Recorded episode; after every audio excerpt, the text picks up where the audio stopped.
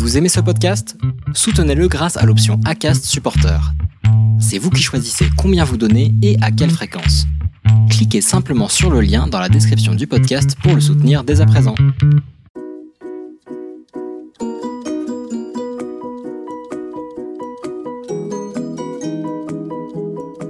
Bonjour et bienvenue à tous. Euh, Bienvenue dans Purpose Info, le rendez-vous de la raison d'être. Pour ce cinquième épisode, nous sommes à nouveau en direct afin de vous permettre de réagir et de proposer des questions en lien, bien sûr, avec le thème du débat, la raison d'être à l'heure de l'intelligence artificielle. Mes deux invités pour cet épisode exceptionnel sont deux prospectivistes de talent. Jacques Attali, président de la Fondation Positive Planète, du groupe AEA, de SLET, écrivain, économiste, éditorialiste aux échos, et j'en oublie sans doute, et le docteur Laurent Alexandre, chirurgien, fondateur de Doctissimo et écrivain spécialiste de l'intelligence artificielle. Bonjour messieurs. Je ne suis plus président de Slate depuis longtemps. Ah, pardon. J'ai repris la, la, biographie, donc je, cor... je, corrige, ancien président de Slate. Bonjour messieurs, encore un immense merci d'avoir accepté ce débat. J'ai eu la chance d'interviewer euh, Jacques Attali afin de recueillir ses réflexions sur la communication il y a une dizaine d'années. J'essaye de suivre euh, vos apparitions médiatiques à l'un comme à l'autre. Elles sont tellement régulières, je ne peux pas vous voir à chaque fois, mais en tout cas, c'est un plaisir, car je sais qu'il en sortira souvent des idées précieuses pour le débat public. Je suis donc ravi de vous recevoir pour aborder un thème qui me tient à cœur, la raison d'être à l'heure de l'intelligence artificielle. Depuis le vote de la loi Pacte, la raison d'être est au cœur de beaucoup de réflexions, beaucoup de discussions, d'espoirs, de tentatives de donner du sens. Avec cette émission, nous essayons de faire débattre partisans et adversaires de ce concept qui doit mettre en lumière les finalités d'une entreprise. Est-ce que celles-ci vont devoir évoluer au regard des enjeux nouveaux auxquels elles sont confrontées? Donc pour commencer, première question, selon vous, dans quelle mesure l'attente croissante des Français vis-à-vis -vis des entreprises, qu'on voit de plus en plus euh, s'exprimer ces derniers temps, est-elle liée à l'affaissement de la parole publique? Monsieur Attali, si vous voulez commencer. Avec plaisir. Je vais commencer par vous taquiner parce que vous avez associé euh, le purpose, comme vous dites, ou la raison d'être avec l'intelligence artificielle. Simplement parce que c'est deux mots à la mode, alors on les met ensemble, ça fait du bruit, mais ça n'a absolument aucun rapport. Si vous avez voulu être complet pour attirer les, les chalands, vous auriez dû dire, euh, par exemple, raison d'être, intelligence artificielle et islamo-gauchisme. Là, vous auriez ratissé très large pour avoir encore plus de gens qui nous regardent. Mais franchement, ça n'a aucun rapport. Enfin, sous réserve de ce que on va en trouver, parce que forcément, on trouve toujours des rapports avec tout et rien. Et on va sûrement, Laurent sera sûrement capable de nous trouver un rapport entre raison d'être et intelligence artificielle. Il y en a, il y en a sûrement, comme il y a des rapports entre tout et rien et rien et tout. Euh, la raison d'être d'une entreprise, dans le droit euh, français, comme dans beaucoup de droits, c'est d'abord euh, la rentabilité du capital pour ses actionnaires. Dans le droit français, c'est encore la seule raison d'être d'une entreprise, c'est de rapporter du capital à ses actionnaires. Ça n'est pas légalement faire autre chose. Ce qui fait d'ailleurs que euh, aujourd'hui, les grandes décisions de vie et de mort d'une entreprise, de, de, euh, d'achat, d'OPA, de pas OPA, sont prises que par les actionnaires. Et les, les autres, en France, dans le droit français, les autres acteurs, c'est-à-dire les consommateurs, les, euh, les gens du territoire dans lequel l'entreprise se trouve, les générations futures qui sont concernées par l'avenir de l'entreprise, n'ont pas leur mot à dire. Et c'est pour ça qu'avec beaucoup d'autres, depuis longtemps, j'ai lancé cette idée, mais avec beaucoup d'autres, que euh, euh, les actionnaires ne sont pas les seuls parties, partie prenantes de l'entreprise, qu'il y en a d'autres.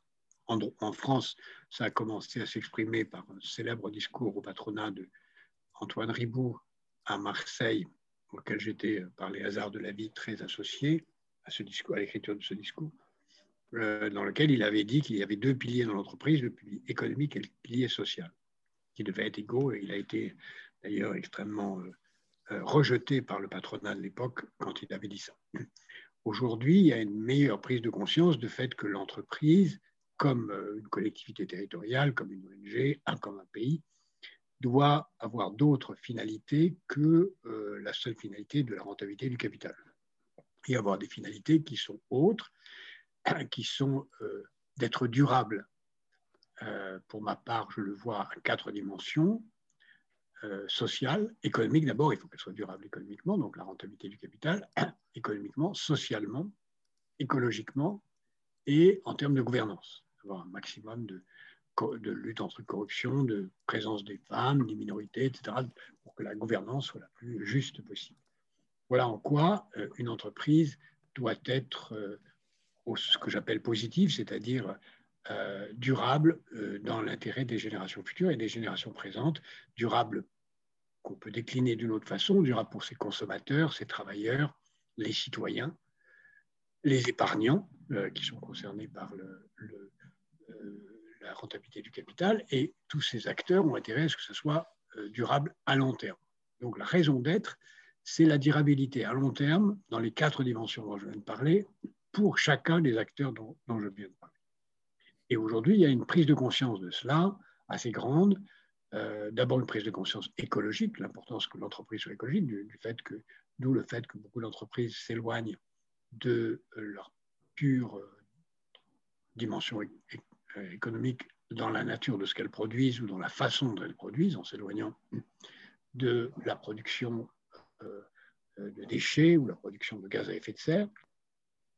Et euh, il y a aussi une pression faite par les pouvoirs publics euh, de, plusieurs natures. Maintenant, la loi Pacte, qui découle de beaucoup d'efforts de, convergents, en particulier le, rapport sur l'économie positive que le président Hollande m'avait demandé, sur lequel on avait un très grand nombre de, de propositions sur la raison d'être de l'entreprise, en particulier la modification des articles du Code civil dont j'ai parlé tout à l'heure, qui définissent l'entreprise uniquement en France par son rapport aux actionnaires, qui n'a pas été fait, mais un certain nombre de choses ont été faites, dont la création de ce qu'on appelle l'entreprise à mission, qui rejoint d'une certaine façon et autrement ce qu'on appelle en droit américain la B Corp, c'est-à-dire une entreprise dont la seule finalité n'est pas n'est pas euh, la rentabilité du capital. Mais ça reste extraordinairement marginal. Et puis à un moment, il y a un juge de paix. Hein. Quand le capital n'est pas content, le capital vire les patrons, quel que soit le statut de l'entreprise. Merci, Monsieur Attali. Docteur Bien, sûr qu'il y a d'autres euh, stakeholders que les actionnaires dans une entreprise. Euh, d'ailleurs, c'est l'entreprise qui paie la majeure partie des cotisations sociales dans un pays et qui donc, à ce titre, participe à la protection sociale extrêmement euh, largement. Euh, personne ne va s'opposer à ce que les entreprises aient des missions, mais il faut faire attention. Attention à ce qu'on ne cherche pas trop la mule et que les entreprises ne se taillent pas ailleurs. Et puis, la mission première de l'entreprise, c'est d'exister pour verser des salaires, payer des cotisations sociales pour entretenir les personnes âgées, les fragiles, les malades, y compris les malades pauvres. C'est participer à l'aménagement du territoire, faire de la RD pour participer à la construction technologique euh, de son pays, ce qui est particulièrement important au moment où nous rentrons dans une économie euh, de la science, une économie euh, de, de, de la connaissance. Donc, Faisons attention à ne pas mettre trop de charges sur l'entreprise, car l'entreprise, elle doit aussi créer de la richesse pour créer des emplois et, payer des cotisations sociales et assurer l'aménagement du territoire. Euh, moi, personnellement, je ne voudrais pas, même si je suis tout à fait favorable aux articles de la loi Pacte, hein, je ne voudrais pas qu'on demande trop à l'entreprise jusqu'à ce que l'entreprise parte euh, dans la zone Asie-Pacifique, où la vie lui sera beaucoup, beaucoup plus facile. Oui, c'est vrai qu'il y a un enjeu de concurrence mondiale, c'est pour ça que tous ces enjeux doivent être mondiaux, et c'est pour ça qu'on peut avoir d'évolution qui est absolument vitale. Hein. Si on veut que l'humanité survive à la fin du siècle, il faut que les entreprises produisent moins de gaz à effet de serre et que les consommateurs en produisent moins. Donc il est très important que sur ce terrain, les entreprises évoluent.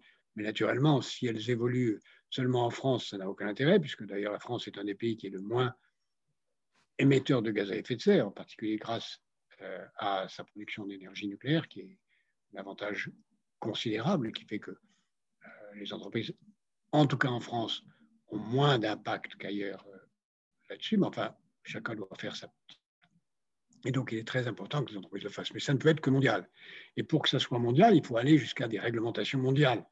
parce que les entreprises, comme l'a dit très justement Laurent, elles sont dans un univers concurrentiel et elles ne peuvent pas mourir pour faire bien. Euh, mourir en faisant bien, ce n'est pas possible. Donc, il faut imaginer les réglementations mondiales qui se peuvent être des fiscalités. Par exemple, il y a une évolution maintenant qui commence à gagner beaucoup d'esprit vers euh, un prix du carbone qui serait euh, qui s'imposerait comme un prix que les entreprises devraient payer, sauf s'ils réussissent à réduire leurs émissions de carbone. Et le prix du carbone, qui aujourd'hui naturellement oscille autour de 25-30 dollars, pourrait passer, certains le disent maintenant de façon plus explicite qu'avant, autour de 100 dollars. S'il y avait mondialement un prix du carbone fixé à 100 dollars, on réglerait euh, le, de façon cybernétique, euh, mécanique, euh, une grande partie des, impacts de l'effet de serre, puisque les entreprises seraient conduites à évoluer naturellement vers cela sans qu'elles aient à prendre des décisions contraires à leurs intérêts. Mais encore une fois, il faudrait que ça soit général, parce que si c'était que dans quelques pays, la charge de cela euh, ne serait pas également répartie. Et comme l'a dit Laurent, les entreprises, en particulier chinoises, qui n'obéiraient pas à ces règles, pourraient continuer à grandir et à faire ce qui est arrivé il y a 30, 40 ans avec les entreprises japonaises, dont on a commencé par se moquer parce qu'elles faisaient des choses de mauvaise qualité, puis euh, ensuite on s'en est, on les a critiquées parce qu'elles nous copiaient, puis ensuite on a vu qu'elles étaient ni des mauvaises qualités ni des copieurs, mais des gens d'excellente qualité et capables de nous concurrencer, ce qui est en train d'arriver avec les entreprises chinoises. Donc on a cela. Ceci dit, il faut quand même, ou plutôt il faut en priorité sauver notre planète, sauver les générations futures, créer les conditions d'une durabilité euh, parce qu'il vaut mieux que l'entreprise humaine survive, même si les entreprises ont plus de mal à se développer.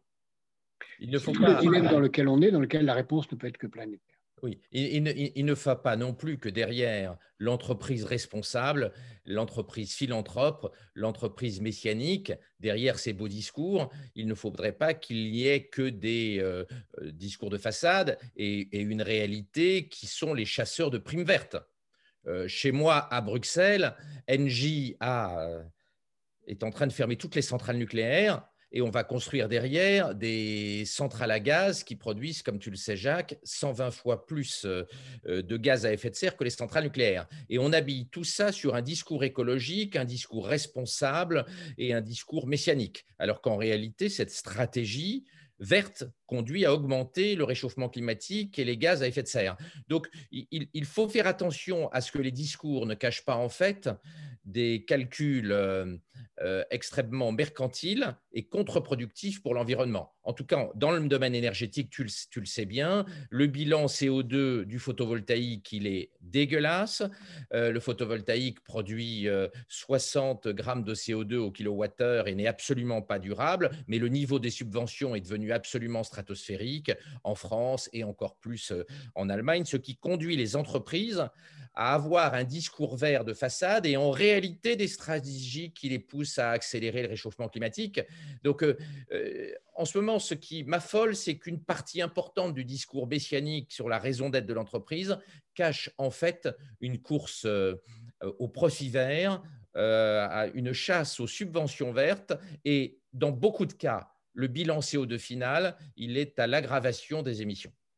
Oui, oui, je suis entièrement d'accord avec ça. Je pense que tout ce qui va tout ce qui nuit à l'énergie nucléaire pour euh, le remplacer par des énergies euh, même propres, dont euh, l'effet global en termes d'émissions de gaz à effet de serre, parce qu'il faut tenir compte de la production des, de, de l'intermittence, mais aussi de la production des appareils ou des, des, panneaux solaires et tout cela. Si on prend donc le, bilan carbone global, puis toute l'intermittence, l'impossibilité de stocker, etc., c'est évident qu'à l'heure où nous parlons, les énergies dites renouvelables n'ont absolument pas la même efficacité que le nucléaire. Reste que euh, je peux comprendre, respecter, même si je ne suis pas d'accord, ceux qui pensent que le danger du nucléaire de, très long terme, non pas de long terme, mais de très long terme, mérite d'être pris en considération, et c'est vrai qu'il l'est, et qu'il faut trouver une solution pour les déchets.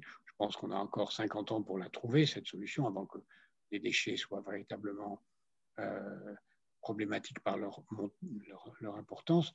Euh, et qu'on n'est pas loin, en tout cas le prix Nobel français récent l'a montré, d'avoir une solution d'élimination des déchets nucléaires de, de, très longue durée.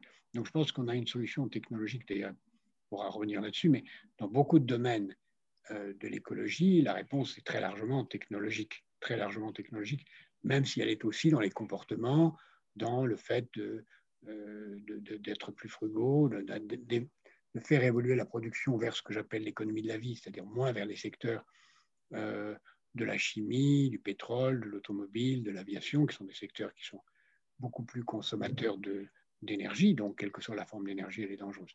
Mais je suis d'accord avec Laurent pour dire qu'il y a un, détournement de, la raison d'être pour faire des profits.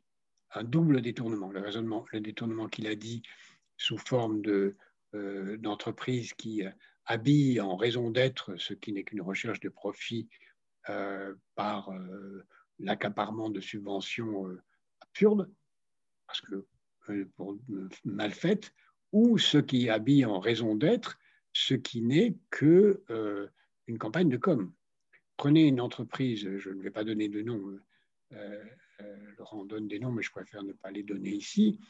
Euh, prenez une entreprise qui prétend avoir une vraie raison d'être, qui est une entreprise tout ce qu'on veut en termes d'image, qui donne beaucoup de gages pour son action sociale, etc., on se rend compte que tout ce qu'elle dépense en termes d'action sociale est une part extrêmement faible de ce qu'elle dépense en publicité et qui est beaucoup plus efficace en termes d'image auprès de ses consommateurs que la publicité. Donc, le greenwashing est une technique qui consiste à remplacer la publicité par les relations publiques, extrêmement efficace et extrêmement euh, nuisible quand l'entreprise ne change rien, surtout quand il s'agit d'une entreprise qui ne produit que du sucre, du sucre, du sucre, du sucre sous mille et une formes, et qui donc est extrêmement nocive pour la santé. Ça, on ne le dit pas.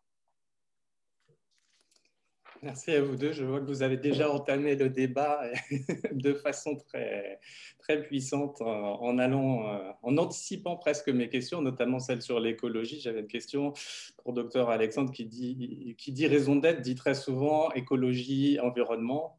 Euh, vous y êtes arrivé assez naturellement. Une grande partie des marques ayant formalisé euh, que la raison d'être de leur existence était de sauver la planète. Est-ce que, qu'est-ce que vous inspire ce, point focal? Est-ce que c'est vraiment la seule finalité euh, des entreprises de sauver la planète ou est-ce qu'on peut imaginer euh, qu'on puisse en trouver d'autres, docteur? On est rentré dans l'enflure messianique et ça aura des conséquences politiques et philosophiques importantes. Aujourd'hui, si on ne sauve pas la planète, si on ne sauve pas des milliards d'âmes, si on ne change pas radicalement euh, le destin de l'humanité, on est un crapaud et on est un médiocre. On voit ça à l'échelle des entreprises, on voit ça à l'échelle des individus. On voit maintenant des jeunes qui sont découragés parce qu'ils n'ont pas d'impact majeur sur la société. J'ai vu personnellement des gamins me dire je voudrais changer le monde. Et quand on voit la publicité qui est faite pour le X-Prize développé par euh, Peter Diamandis dans, dans la Silicon Valley, ce sont des projets qui sont euh, mis, mis, en, valeur et qui doivent changer en 10 ans la vie d'un milliard de terriens. Donc on va créer des névroses. Si on explique à tout le monde qu'il faut avoir un impact majeur sur le monde et qu'il faut sauver le monde pour exister, on va rendre beaucoup de gens malheureux parce que euh, beaucoup de gens ont un travail qui n'est pas passionnant, beaucoup de gens n'ont pas un impact mondial euh, sur le monde. Donc si on fait croire à tout le monde qu'on peut avoir la vie de Jacques Attali, vivre 15 vies, faire 50 métiers et écrire 200 livres dans une, euh, en un siècle, on va rendre les gens malheureux.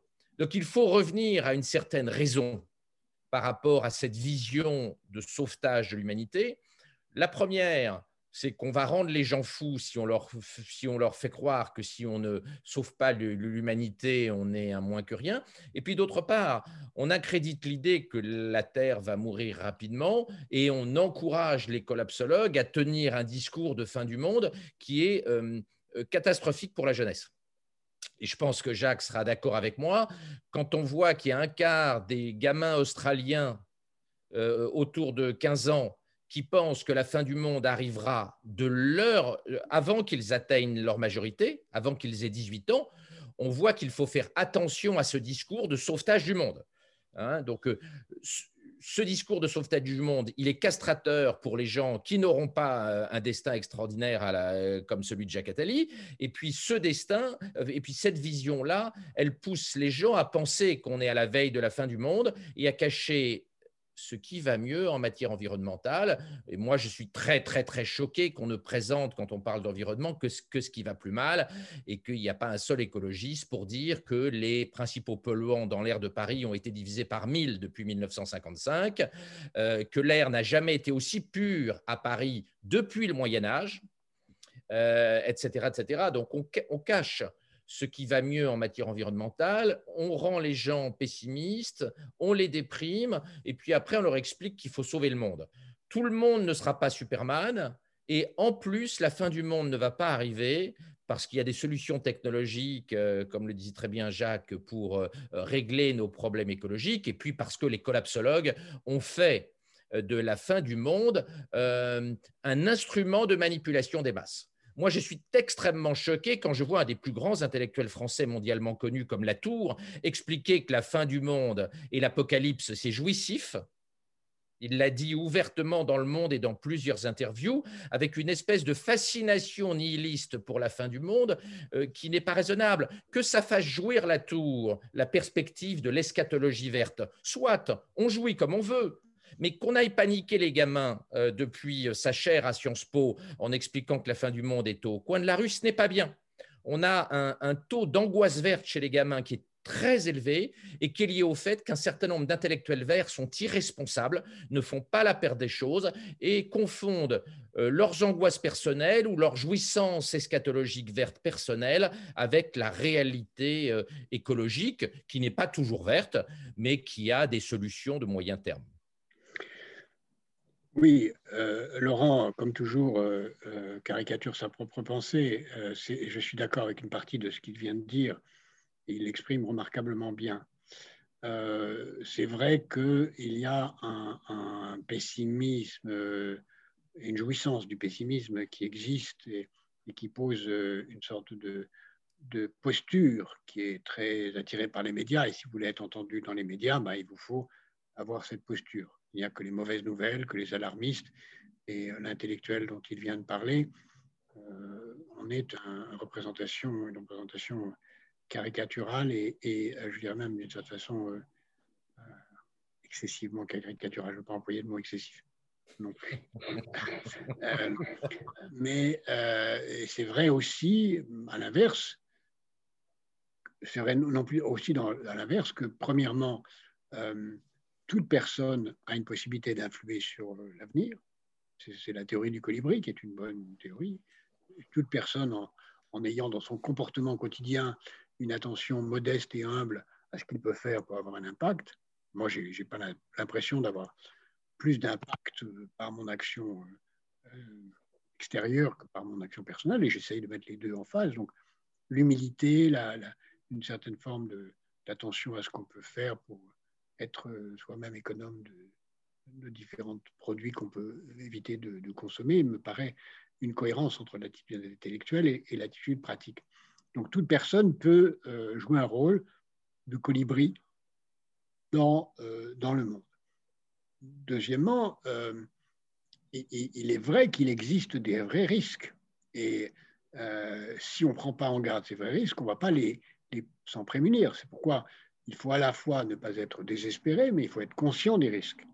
Si on avait, il y a 20 ans, écouté ceux dont j'étais, qui disaient qu'il y avait un risque de pandémie, on, aurait pris des précautions et on n'aurait pas la situation où on est aujourd'hui. Et les pays qui sont les mieux protégés aujourd'hui sont ceux qui ont pensé que cette pandémie pourrait venir ou revenir. Dans le cas de la Corée du Sud, c'était revenir parce qu'il l'avait connu il y a quelques années et qui s'y sont, sont, préparés.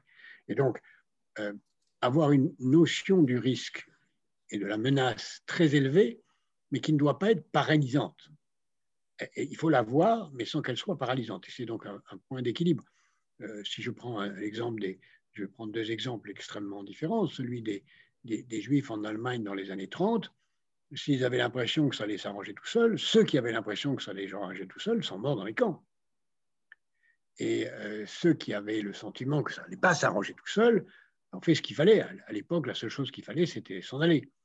Donc, avoir conscience du danger est une nécessité pour le combattre. Et si je suis un jeune Australien, c'est le deuxième exemple prendre, bah, je peux comprendre qu'on soit pessimiste parce qu'il voit les incendies euh, de forêt, il voit la sécheresse se développer à une vitesse fantastique, il voit le pays devenir inhabitable et beaucoup de jeunes quittent l'Australie à cause de ça parce qu'ils s'imaginent eux-mêmes pris dans un, euh, piège dans lequel leur continent va être la, la partie la plus désertique de la planète bientôt. Euh, je ne dis pas que ce sera vrai partout, mais ce danger existe. Et donc, il faut garder raison. Il ne faut pas être d'un pessimisme qui conduit à la résignation, ni d'un optimisme qui conduit à l'inaction. Il faut être au milieu des deux. Oui, mais Jacques, euh, bien sûr, mais il faut faire attention au type de message que l'on passe. Au Brésil, en moyenne mobile depuis l'an 2000, les incendies de forêt reculent. En moyenne mobile, hein, de moyen terme. Et, si tu, et en Australie, les incendies de forêt sont plus faibles aujourd'hui que dans les années 70. Oui, mais pas euh, la température. la température il, y a eu dix, il y a eu dix fois moins d'incendies l'année dernière en Australie qu'il y en a eu en 75 tu peux aller vérifier. Je suis allé vérifier personnellement les statistiques euh, du, euh, du Bureau des, statistiques euh, australiens qui est disponible sur .gov.au. Donc, il faut faire attention et non pas relativiser, mais il ne faut pas présenter de façon téléologique une vision vers une catastrophe annoncée en oubliant les séries longues. Euh, tu sais très bien, on, ne cesse à l'heure actuelle de parler des catastrophes, euh, euh, du nombre de morts que font les catastrophes naturelles sur Terre. Depuis 1931, les catastrophes naturelles sur Terre font 100 fois moins de morts, 100 fois moins. Le pic. Je connais le. J'invite ceux qui nous écoutent à regarder le livre de Pinker, Stephen Pinker, auquel tu. 1931, c'est le pic. On est à 3 millions et demi de morts par catastrophe naturelle. Aujourd'hui, on en fait 100 fois moins. Et les gens sont convaincus dans tous les sondages qu'il y a une croissance exponentielle des morts par catastrophe naturelle sur Terre, alors qu'en réalité, il y a un effondrement des morts par euh, catastrophe naturelle. Mais l'augmentation de, la température, l'augmentation de la température est un fait. Non, mais je ne suis pas climato-sceptique, Jacques. C'est deux choses de dire qu'il y a un problème de réchauffement anthropique, et j'en suis convaincu, sinon je ne serais pas pro-nucléaire, et puis après de dire qu'il y a une explosion des morts par catastrophe naturelle, alors qu'il y a un effondrement des morts par catastrophe naturelle.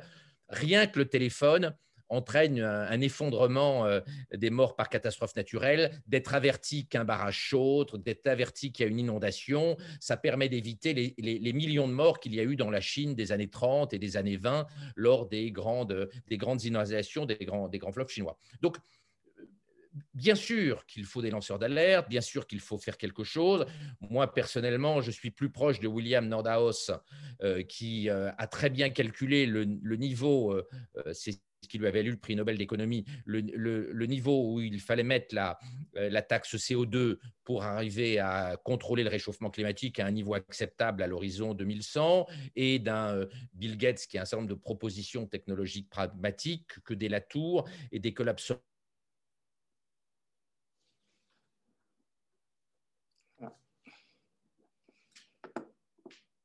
on n'entend plus euh, de nos sociétés. Il est d'ailleurs très intéressant de voir il, est d'ailleurs très intéressant de voir ce que dit Jean Covici à, propos de euh, l'énergie de fusion. Il dit Je ne voudrais pas que nous mettions au point des formes d'énergie qui ne produisent pas de CO2, comme le permet l'énergie de fusion, parce que cela nous donnerait un pouvoir de titan et je ne veux pas que l'humanité ait un pouvoir de titan. En réalité, et on le voit bien dans le refus de toute réflexion en géo-ingénierie de la part des collapsologues et des écologistes euh, extrémistes, euh, il y a une volonté d'empêcher la technologie de régler les problèmes écologiques et finalement, une partie importante des écologistes souhaite que la réduction de la crise climatique se fasse par la décroissance et la baisse du pouvoir d'achat et non pas par la technologie.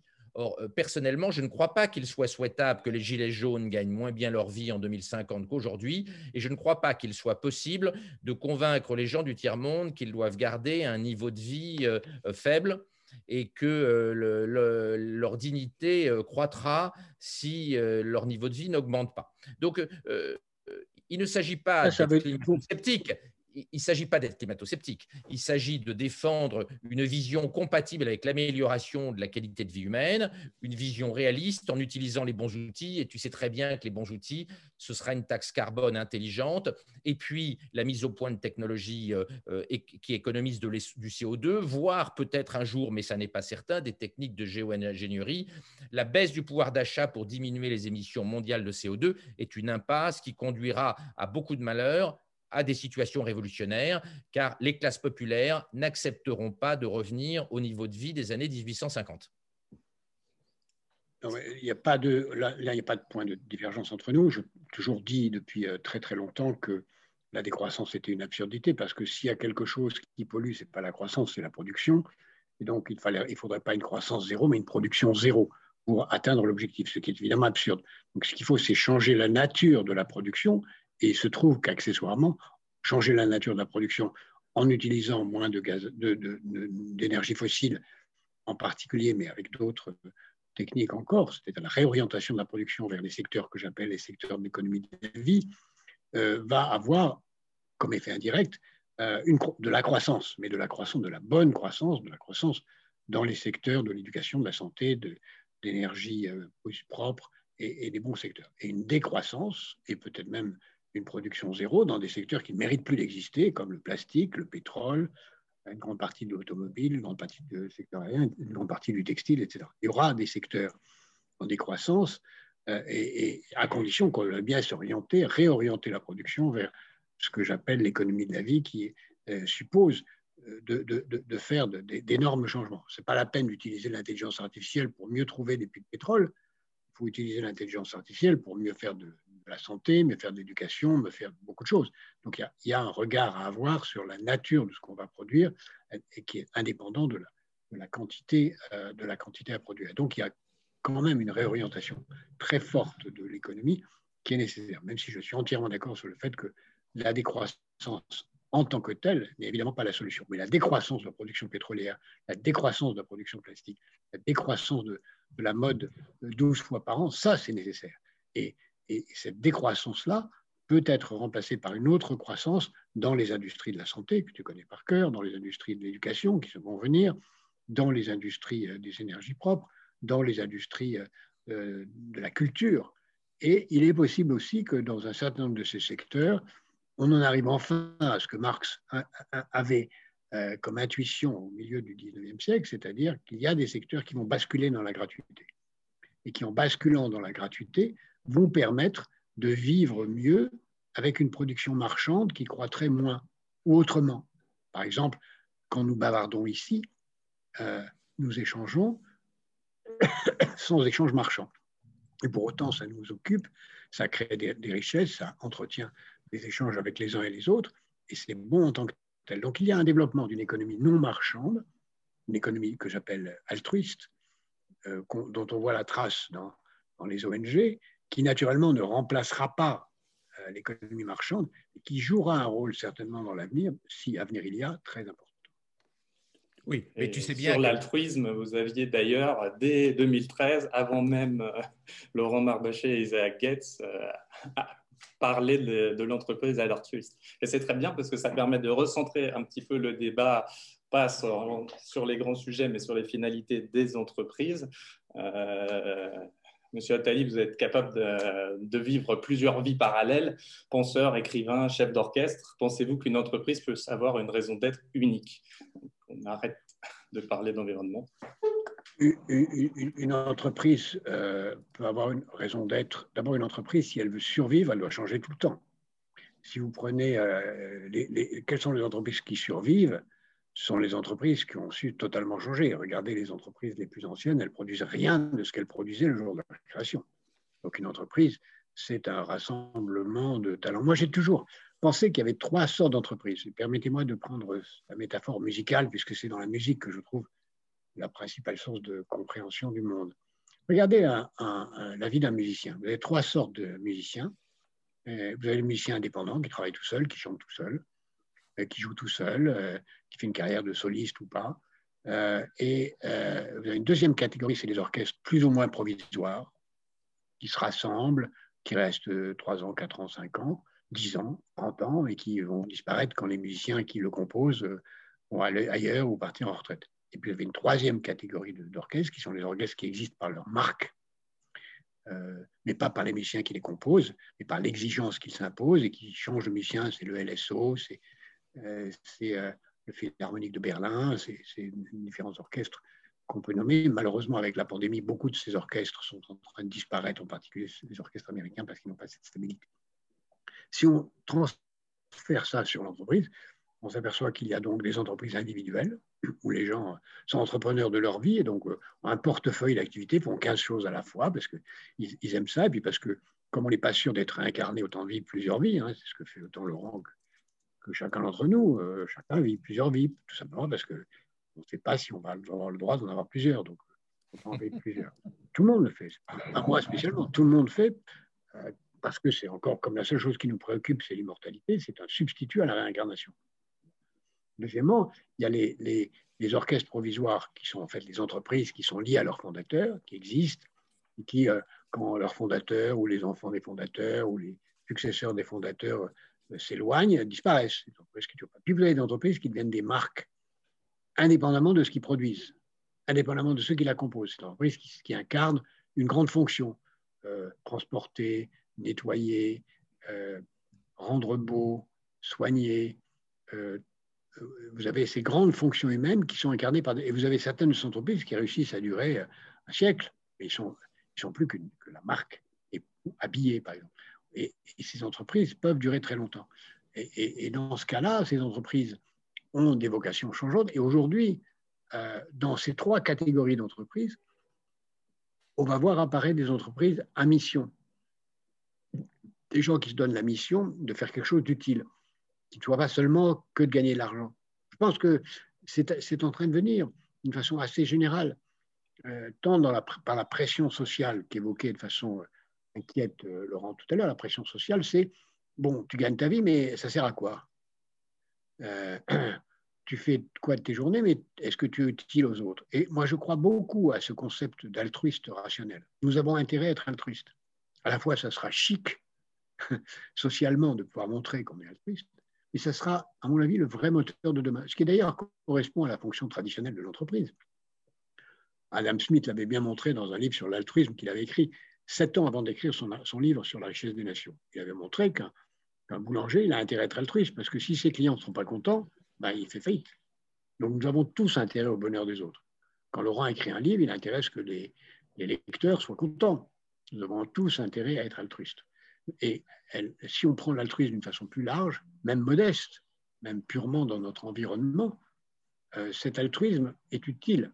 Et alors là, on finit par découvrir quelque chose qui est extrêmement euh, mystérieux pour beaucoup de gens.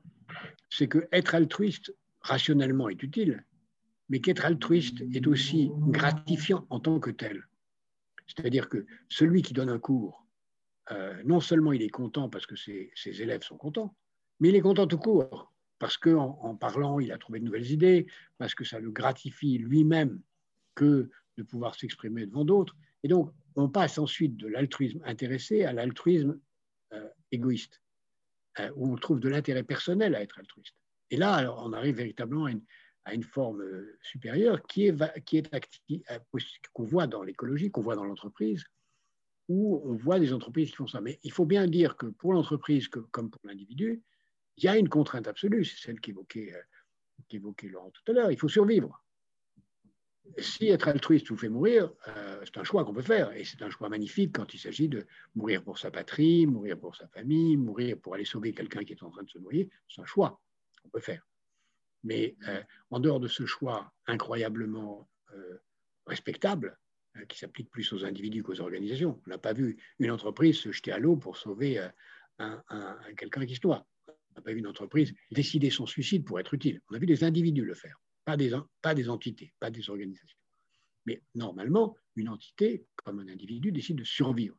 Pour un individu, survivre, ça veut dire être en bonne santé, ça veut dire gagner sa vie, ça veut dire plein, de choses. Pour une entreprise, ça veut juste dire euh, avoir un, chiffre d'affaires euh, supérieur à, à, ses dépenses. Docteur, quelque chose à ajouter sur ce sujet? Je crois que plus généralement, au-delà de l'entreprise, on est à un moment euh, charnière. La vision historique que nous portons de l'humanité est en train de, de changer. D'abord, on réalise que nous avons créé l'Anthropocène, c'est-à-dire que nous sommes maintenant les jardiniers de la Terre et nous en sommes responsables.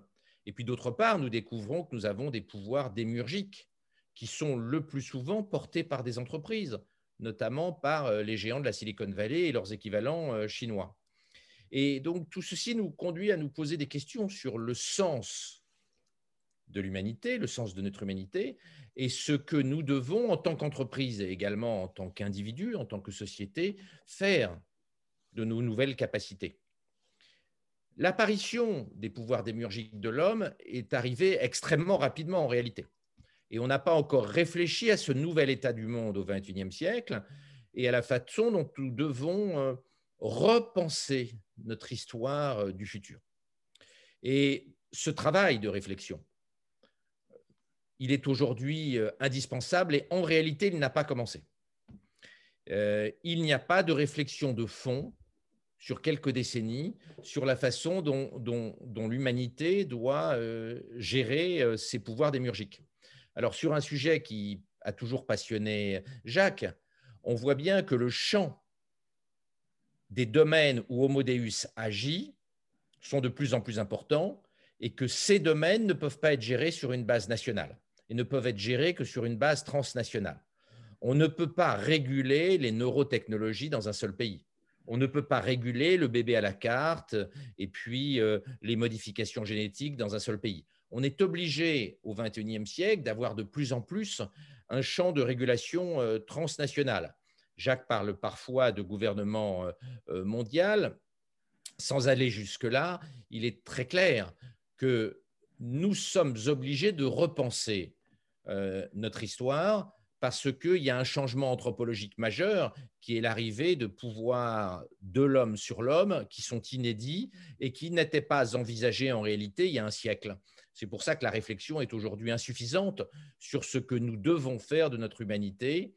Et ça concerne aussi les entreprises parce que les pouvoirs, de démiurgiques de Modéus, ils sont principalement aujourd'hui développés par des entreprises privées et les GAFA en sont euh, un exemple. On pourrait rajouter euh, Elon Musk avec euh, le spatial, SpaceX, qui est bien une technologie démiurgique, ou Neuralink, les implants intracérébraux.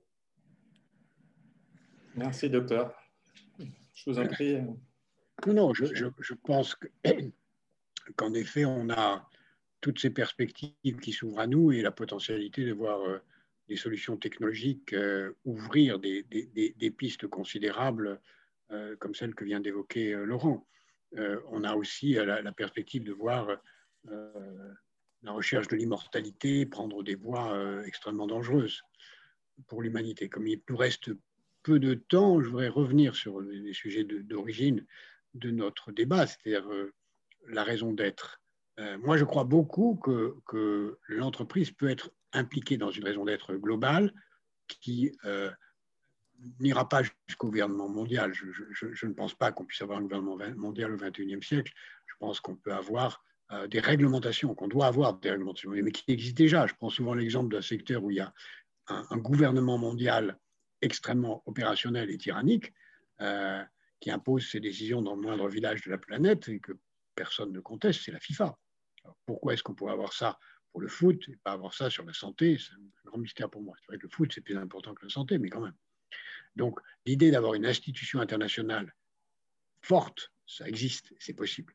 Dans sans rêver que l'OMS soit aussi puissant que la FIFA, qu'on pourrait espérer quand même, mais sans, le rêver, on peut penser avoir des règles qui s'imposent sur euh, la taxe carbone, sur euh, euh, la protection des océans, sur la gestion des déchets, sur la réorientation vers l'économie de la vie, et voir ces règles complétées ensuite par des règles qui viendraient des consommateurs et des acteurs. Moi, j'attache beaucoup d'importance à ce que je vois apparaître sur les, les, les consommateurs qui vérifient, c'est le cas de Yuka ou de ou, euh, euh, une boîte qui s'appelle Clear Fashion qui vérifie la qualité textile des vêtements. Euh, tout, ça, c'est très très bien et ça peut être très utile. Et, si les boîtes voient que ben, on n'achète plus n'importe quoi, ni pour se nourrir, ni pour se vêtir, elles vont changer. Si les fonds d'investissement privés et publics cherchent à être positifs, et la fondation que je préside, Positive Planète, nous mesurons la positivité des pays et nous mesurons la positivité, la positivité des entreprises. Euh, eh bien, si on, le fait et si progressivement ça prend, ah, euh, ça prend cher, je pense qu'on arrivera très loin. Je vais devoir vous laisser dans quelques minutes, malheureusement. Je, voudrais juste rebondir sur ce que disait Jacques. Vous en prie. La dimension, Jacques, euh, je m'excuse de revenir à ce que je disais tout à l'heure, elle me paraît quand même être liée à, l'apparition d'un messianisme technologique. C'est-à-dire que euh, tu fais comme si la raison d'être de l'entreprise ne pouvait être que bénéfique. Or, elle va, la raison d'être de l'entreprise demain, entraîner des oppositions entre les transhumanistes et les bioconservateurs. Euh, Neuralink, sa raison d'être, c'est de nous rendre plus intelligents en mettant des microprocesseurs euh, miniatures dans le cerveau de nos enfants dans le futur. Il y aura des oppositions à cette raison d'être. Le patron d'Amazon, comme tu le sais, investit une partie importante de sa fortune personnelle pour créer des stations orbitales euh, dans sa société Blue Origin. Cela va entraîner des oppositions majeures. On pourrait parler aussi de Calico, la filiale de Google qui est destinée à nous rendre immortels. Demain, il va y avoir des oppositions dans les raisons d'être qui vont en fait recouper le nouveau clivage politique du 21e siècle entre les bioconservateurs et les transhumanistes. Et euh, en réalité, on ne va pas être dans une vision bisounours parce qu'il va y avoir des vraies oppositions euh, de nature quasi religieuse dans la raison d'être des entreprises entre la partie de la population qui est plutôt bioprogressiste et qui trouvera formidable qu'on fasse de l'augmentation euh, euh, cérébrale chez Elon Musk, et puis une partie plus bioconservatrice qui va être effarée et qui trouvera que tout cela, ce sont des raisons d'être maléfiques et qu'il faut empêcher les entreprises d'avoir des raisons d'être maléfiques liées à l'idéologie transhumaniste. Ça va être ma dernière réponse parce que malheureusement, je vais devoir vous quitter. Mais euh, la raison d'être, ne peut pas être n'importe quoi, euh, ah. évidemment. Et, Qui détermine euh, En particulier, la raison d'être ne peut pas être de produire du CO2. Euh, et ce qui est le cas des énergies fossiles, donc ça peut l'être. la raison d'être ne peut pas être, à mon sens, de manipuler l'espèce humaine. Mais ça, pour l'instant, on n'a aucun moyen d'éviter que ça le soit. Donc, le juge de paix, si ça n'est pas la loi, ce sera le client. Si une entreprise trouve des clients pour aller sur Mars et espérer être immortel ou euh, pour augmenter euh, pour faire croire, ce qui pour ma, part est une escroquerie, mais c'est un point de désaccord avec euh, Laurent, qu'on peut augmenter l'intelligence des gens d'une façon génétique. je ne crois, je crois pas du tout à ça, mais s'il y a des gens qui croient, qui achètent ces produits, tant mieux, jusqu'à ce que la loi l'interdise. Moi, je souhaiterais que la loi l'interdise. Voilà, je vais devoir arrêter là, malheureusement. Je vous remercie en tout cas beaucoup de votre présence. Est-ce que, docteur, vous avez le temps pour une dernière question? Oui, oui. Oui, très bien. Bah, donc, merci beaucoup, Monsieur Attali. Et on va finir avec une dernière question à deux. Euh, L'IA et la data, euh, c'était exactement le sujet dans lequel on était, devraient permettre aux citoyens de vérifier l'adéquation de leurs valeurs avec celle des marques et la véracité des engagements qu'elles prennent de plus en plus. Cette nouvelle étape va-t-elle renforcer l'authenticité ou nous enfermer dans la dictature de la transparence, selon vous?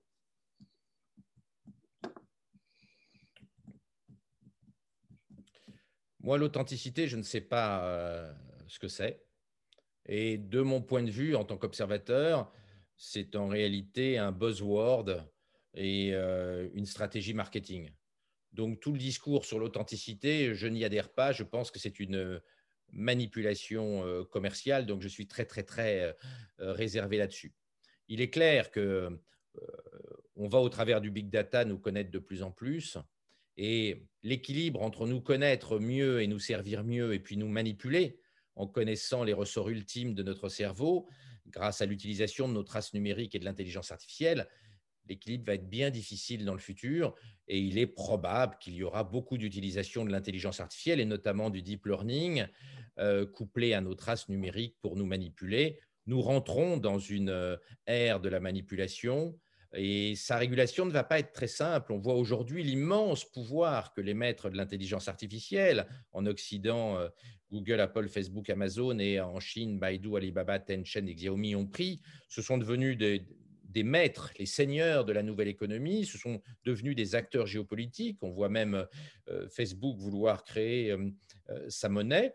Ce sont fondamentalement des entreprises magnifiques mais qui ont un pouvoir manipulateur sur nous parce que euh, l'intelligence artificielle peut connaître tout de nos ressorts. Et d'ailleurs, euh, le patron de Google euh, et fondateur de Google, Sergey Brin, avait une phrase absolument extraordinaire. Ce que les gens nous demandent, ce n'est pas de répondre à leurs questions, c'est de leur dire quelle est la prochaine action qu'ils doivent réaliser tout est dit dans cette déclaration du, cofondateur de, Google. L'intelligence artificielle couplé au big data, a un énorme pouvoir sur nos cerveaux pour nous rendre service, mais éventuellement pour nous manipuler. Le débat sur le rôle des GAFA dans l'économie et dans la politique dans le futur ne fait que commencer. On a vu que les géants de la Silicon Valley ont réalisé une euthanasie numérique, un coup d'État numérique en tuant sur les réseaux euh, euh, Donald Trump. Qu'on aime ou qu'on n'aime pas Donald Trump, ça n'est pas le, sujet. Moi, je ne suis pas un grand fanat, euh, bien au contraire, de Donald Trump, mais on ne peut que constater que simultanément, en quelques heures, tous les géants de la Silicon Valley ont numériquement tué Donald Trump et ont supprimé ses traces, ses comptes Twitter, etc. On voit le pouvoir immense au-delà de l'économie que euh, les géants de l'intelligence artificielle vont avoir sur notre comportement, et pas uniquement notre comportement marchand et marketing, également sur notre comportement euh, politique et philosophique cette économie de la manipulation dans laquelle l'intelligence artificielle euh, nous fait rentrer, nous devons y réfléchir. Et on revient à ce que je disais tout à l'heure. Homo Deus n'a pas commencé à réfléchir à la façon dont il doit créer son, son futur. Ah, merci, docteur. Je pense qu'on va pouvoir conclure là-dessus. Merci beaucoup. Bonne journée. C'était un entretien passionnant. Il serait possible de vous avoir écouté l'un et l'autre avec Jacques pendant des heures. Euh, mais les meilleures choses ont une fin. Donc, euh, je remercie tous les spectateurs, tous les auditeurs euh, du podcast. Et j'ai le plaisir de leur redonner rendez-vous mercredi prochain à 10h pour le sixième épisode de Purpose Info. Je recevrai Sandra Gobert, administratrice de Guberna, l'Institut des administrateurs belges, et Sébastien Crozier, président de la CFE-CGFC du groupe Orange. Donc, pour ne rien louper, abonnez-vous à la chaîne YouTube ou au podcast de Purpose Info. Bon week-end à toutes et à tous. Et encore merci, docteur. Bonne journée. Merci, à vous aussi.